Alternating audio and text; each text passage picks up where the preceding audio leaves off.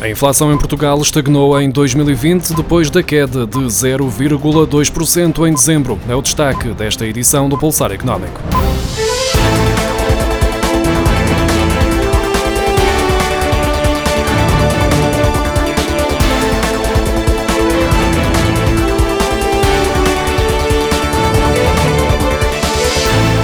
Taxa de variação do índice de preços no consumidor, comparada com o mesmo período do ano passado, terá sido de menos 0,2% em dezembro, igual ao registado em novembro, e a média do ano terá sido nula, segundo a estimativa rápida divulgada esta segunda-feira pelo Instituto Nacional de Estatística. O indicador de inflação subjacente, ou seja, o índice total excluindo produtos alimentares não transformados e energéticos, terá registado uma variação de menos 0,1%, valor que compara com os menos 0,2% no mês anterior. A taxa de variação homóloga do índice relativo aos produtos energéticos terá sido de menos 4,9% contra os menos 6% no mês anterior, enquanto o índice referente aos produtos alimentares não transformados terá apresentado uma variação de 2,6% face aos 3,8% observados em novembro.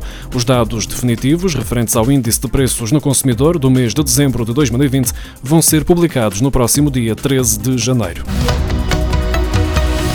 As maiores restrições introduzidas em novembro devido à pandemia tinham levado a uma queda da confiança dos consumidores e das empresas em Portugal. No entanto, em dezembro, com o Natal e o fim de ano, a confiança na economia voltou a aumentar, de acordo com os dados divulgados esta segunda-feira pelo Instituto Nacional de Estatística, com base nos inquéritos de conjuntura. No caso dos consumidores, o maior contributo positivo para o indicador foi dado pelas perspectivas sobre a evolução futura da situação económica do país.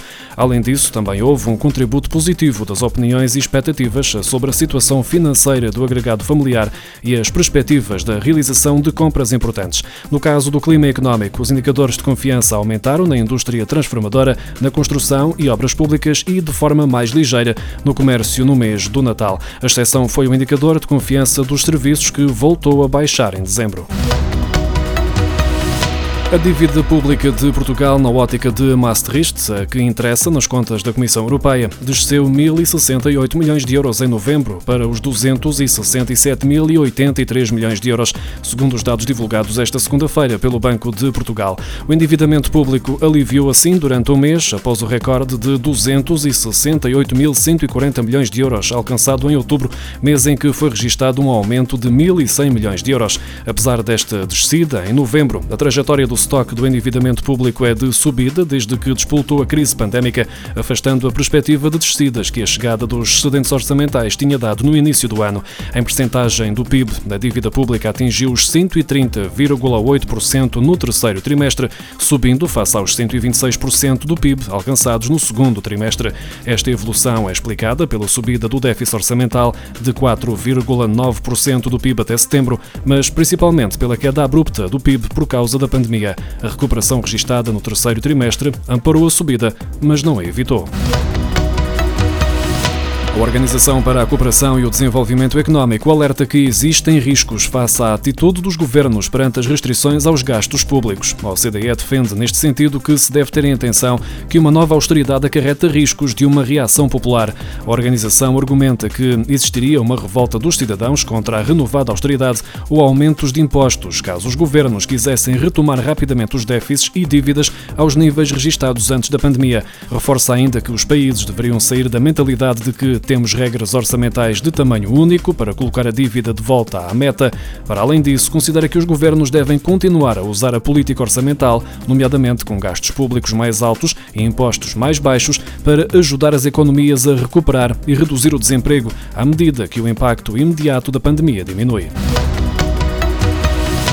Após terem crescido 41 milhões de euros em 2019, as remessas dos imigrantes caminharam para uma redução em 2020, ano marcado pela pandemia. Os dados do Banco de Portugal mostram que os imigrantes enviaram menos 55 milhões de euros para Portugal até outubro, em comparação com o mesmo período do ano passado. Caso a tendência se tenha mantido em outubro e novembro, esta será a primeira queda anual das remessas desde 2009, um dos anos da crise financeira. Entre janeiro e outubro do ano passado, um período fortemente afetado pela crise crise pandémica, os imigrantes portugueses enviaram 2.950 milhões de euros para território nacional, o que contrasta com os 3 mil milhões de euros enviados no mesmo período de 2019.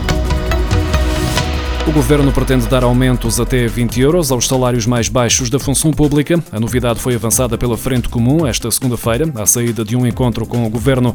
Ao que indicou a Frente Sindical da Administração Pública, o governo pretende aumentar os salários mais baixos em 20 euros, no caso da base remuneratória de 645 euros, e em 10 euros no nível seguinte, que é de 693 euros. O governo convocou os sindicatos dos trabalhadores da administração pública para duas reuniões neste início do ano.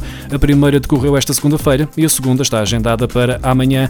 A Frente Comum deixou ainda a indicação de que o governo não pretende fazer qualquer alteração aos salários dos restantes trabalhadores do Estado.